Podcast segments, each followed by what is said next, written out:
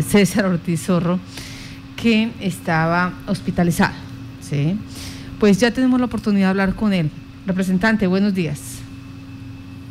Patica, muy buenos días. Un saludo muy afectuoso para ti, para el equipo de trabajo y para todo el departamento de Casanare. Bueno, ¿cómo estamos de salud? ¿Cómo se encuentra? Pues Martica, ya gracias a Dios ayer salimos de, la clínica Santa Fe. Eh, tenemos que hacernos una serie de, exámenes eh, especializados, aún pues no, no sabemos cuáles son las consecuencias de, los dolores que tenemos, pero pues vamos a dedicar toda esta semana y si toca la otra semana dedicarla a la salud.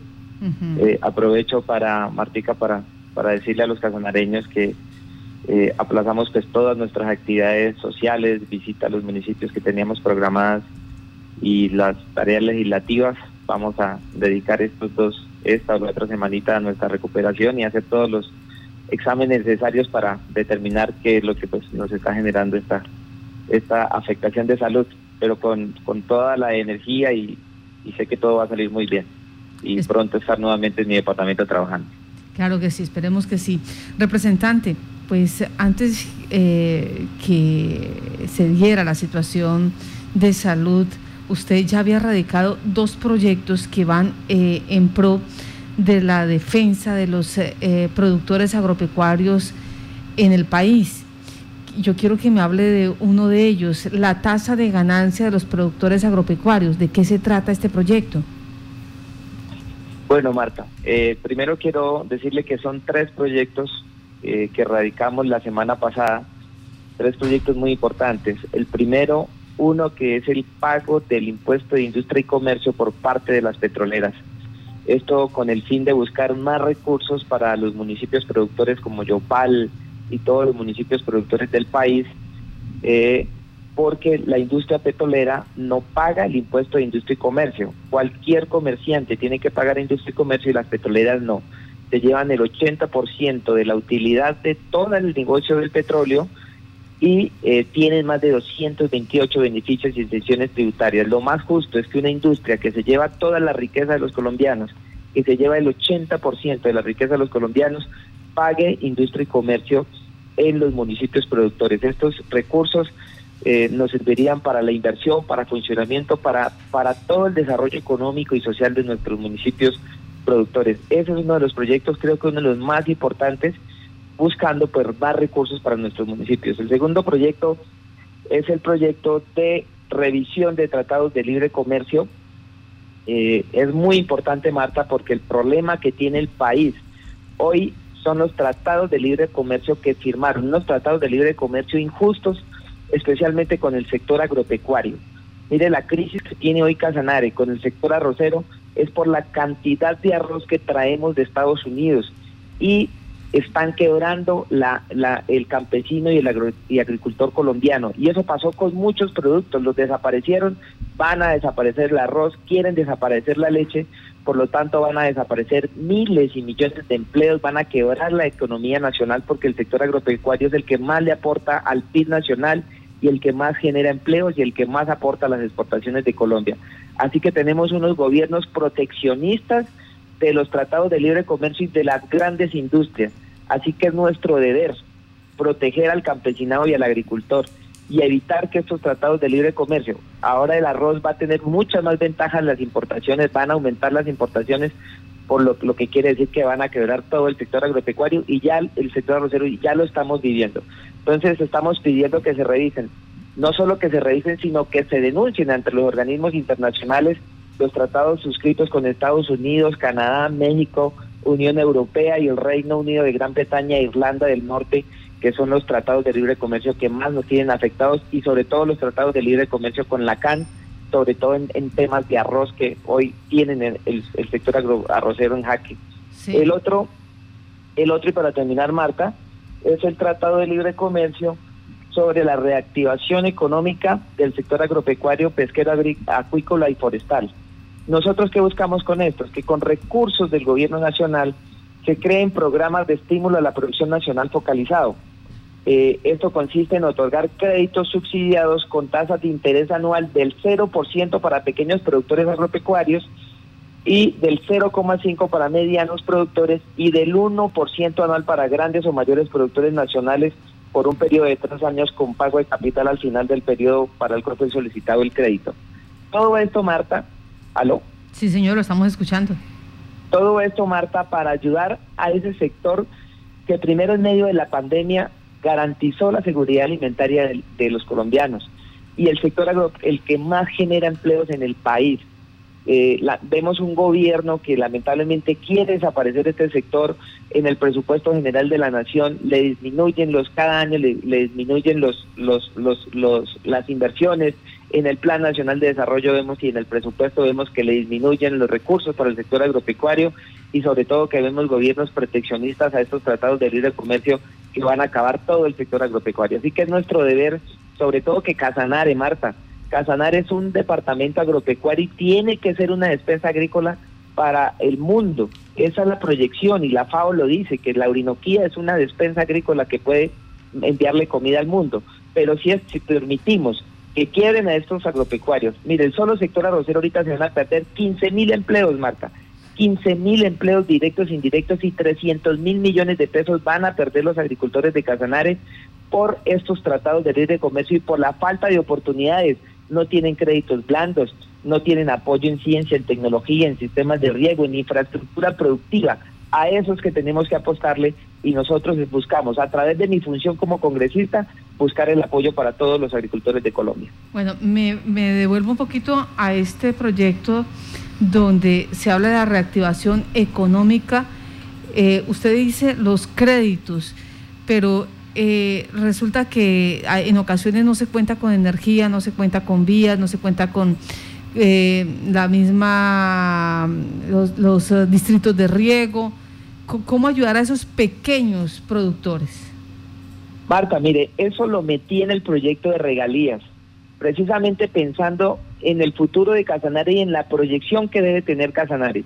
Nosotros metimos un capítulo en el proyecto de regalías que las regalías hoy se pueden invertir en la generación de empleo, en industrialización, en el sector productivo, turístico y agropecuario. Hoy un gobernador sin miedo y además la recomendación, los gobernadores y los alcaldes sin miedo deben coger parte de esos recursos de regalías e invertirlas en todo el proceso. Entonces, ¿en qué debemos invertir? en arreglar las vías. No tiene presentación y es una vergüenza para Casanare decir que solo el 5% de las vías terciarias están arregladas. Nadie puede hablar de desarrollo rural si no hay una vía. Pregúntele ahorita a los arroceros cómo están sacando sus, sus cultivos y vemos los camiones eh, volcados en las vías terciarias porque no están en un buen estado. Infraestructura productiva, Casanare el primer productor de arroz, el segundo dato ganadero, tercero en Palma y no tenemos, eh, no tenemos unos sistemas de riego que nos ayude, uno, a racionalizar el agua y dos, que nos ayude a mejorar la producción y aumentar la producción, por, por ende aumentar la generación de empleo y el desarrollo. Eh, todo el tema de la, de la, del valor agregado, tenemos que industrializar el departamento, Marta. Nosotros tenemos que empezar a industrializar el departamento para generar empleo y esas regalías hoy se pueden coger. Así que eso que usted me plantea, Marta, la gran preocupación que tenemos los casanareños. Nos decimos que somos agricultores, pero los agricultores no tienen el apoyo, no tienen el crédito, no tienen la maquinaria, no tienen las vías en buen estado, no tienen la infraestructura y sobre todo no tienen, digamos, cómo generar el valor agregado para que eso le genere mayores ingresos a los agricultores y a los productores. Entonces, eh, las regalías hoy tienen esa función, Marta, no solo acueducto, saneamiento básico, educación, sino también tiene la función de reactivar toda la economía del departamento. Los gobernantes están equivocados que pueden meter la gente a trabajar en la alcaldía y la gobernación. No, hay que impulsar el sector productivo y hay que industrializar a Casanare. Ese es el primer paso que tiene el departamento. Para terminar, Marta, yo hace poco estuve en Bolivia. Estuve en Bolivia viendo la planta de Uria que sale del gas una planta que industrializó a Bolivia, que generó millones de empleos directos, indirectos y sobre todo muchos ingresos, ingresos para esa nación. Casanar está quemando, está reinyectando alrededor de 800, de 800 millones de pies cúbicos gas día y esta planta se funciona con 50 millones de pies cúbicos gas día.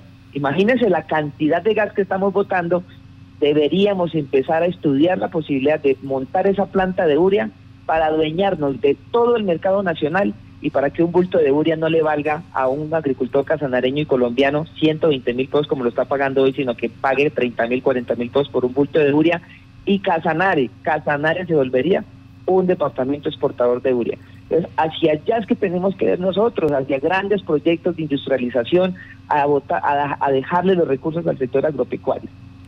Bueno, me preguntan acá, ¿y por qué hasta ahora estos proyectos? ¿Por qué no eh, en el principio de su legislatura? Marta, son proyectos que vuelvo y presento. Yo invito a quien, a quien me hace esa humilde recomendación que revise la página de Congreso Visible. Ahí pueden seguir cuál ha sido el desempeño legislativo de los congresistas. Yo he tenido la fortuna, porque un congresista de oposición difícilmente le aprueban un proyecto, pero yo he tenido la fortuna de que me aprueben dos proyectos, regalías y el, el proyecto de, de, eh, estampilla para eh, la universidad pública los 300 mil millones que logramos a 15 años para la Unitrópico. Pero aparte de esos dos proyectos, yo he presentado más de 124 proyectos de ley que muchos están en discusión en las distintas comisiones y en la plenaria y otros han sido archivados. Este proyecto no es nuevo, este es un proyecto que radicamos por segunda vez. Eh, pues a veces lamentablemente uno no, no cuenta pues todo lo que está haciendo, pero es muy fácil. Entren a la página de Congreso Visible y de los 124 proyectos de ley que he presentado, más de 60 proyectos de ley son hacia el sector agropecuario. Entonces, hoy que estamos en la crisis, y tengo que confesarlo, este proyecto fue hecho con dignidad agropecuaria, fue largas horas de trabajo con muchos agricultores del país y esa, esa necesidad que ellos tienen se están reflejada en estos tratados de libre comercio. En el tema de los créditos, que son importantes, créditos con tasas de interés bajísimas, con créditos blandos a un periodo largo de, pago del de capital interés y los tratados de libre comercio que usted le pregunta a cualquier agricultor y los tratados de libre comercio son los que tienen hoy en jaque a los agricultores del país. Así que no son nuevos proyectos nuevos, son proyectos que he insistido, que seguiré insistiendo. Y si no se dan, y si no se pueden dar y si no los aprueban, aspiro a dejarlos para que vengan nuevos congresistas a dar la pelea. Así pasa con los proyectos de ley en el Congreso. Recuerden ustedes, por ejemplo, el proyecto de ley de, cadena perpetua para, viola, para violadores y asesinos de niños. Es un proyecto que lo han hundido más de 10 veces. El proyecto de fracking me lo han hundido dos veces y cada vez cogimos más fuerza y estamos cogiendo más fuerza para que estos proyectos de ley se puedan aprobar. Y Marta, el último ejemplo, los plásticos de un solo uso, un proyecto que lo han hundido más de, de 10 veces. Hoy tenemos la posibilidad que yo soy coordinador ponente de este proyecto, que este proyecto sea aprobado en el Congreso de la República. Así que uno no viene aquí a, desistir, tenemos que insistir, insistir, insistir y seguir defendiendo los intereses de todos los colombianos. Pues representante, muchas gracias por estar en Contacto Noticias, esperemos se recupere, esperemos también los resultados de los exámenes para saber exactamente qué es lo que le pasa. Y me llamó la atención algo que usted dijo, eh, si no se da, si si no pasan estos proyectos, los dejo para que sigan insistiendo estas nuevas generaciones. Es como si usted eh, no piensa seguir en el Congreso de la República. No, Marta, yo aunque creo que me fue muy bien con, con el proyecto regalías, creo que es la mejor herencia que se le puede dejar al departamento de Casanare y la educación de los muchachos, yo ya me siento tranquilo y decir, pasé por el Congreso y no solo a Casanare, porque las regalías son para todo el país las regiones productoras y la y el y la y el artículo 40 de esa ley reglamentaria del 5% para la educación va a beneficiar a miles de jóvenes en el país. Yo siento una alegría inmensa, pero también con una frustración enorme, Marta. 124 proyectos de ley en temas de salud, de educación, de agricultura y el Congreso de la República solo aprueba proyectos que benefician a los sectores poderosos pero pues no hay que, uno no tiene que agachar la cabeza y desistir, uno tiene que ser berraco y echar para adelante. Y quiero dejarle una herencia a todas esas nuevas generaciones de congresistas que van a llegar eh, para que sigan impulsando estos proyectos y algún día Colombia sea el país que tanto soñamos. No voy a seguir en el Congreso de la República, eh, voy a seguir como parlamentario andino, eh, y, desde donde Dios me ponga, desde lo público, lo privado, seguiré aportando a mi departamento. Eh, yo, yo solo le pido a Dios que me permita servirle a Casanare desde el escenario en que me encuentre. Bueno, ¿y qué escenario es el que está buscando? Marta, es muy prematuro decirlo, pero yo le confieso porque uno no tiene que negar sus sueños. Yo siempre he soñado con ser gobernador de Casanare.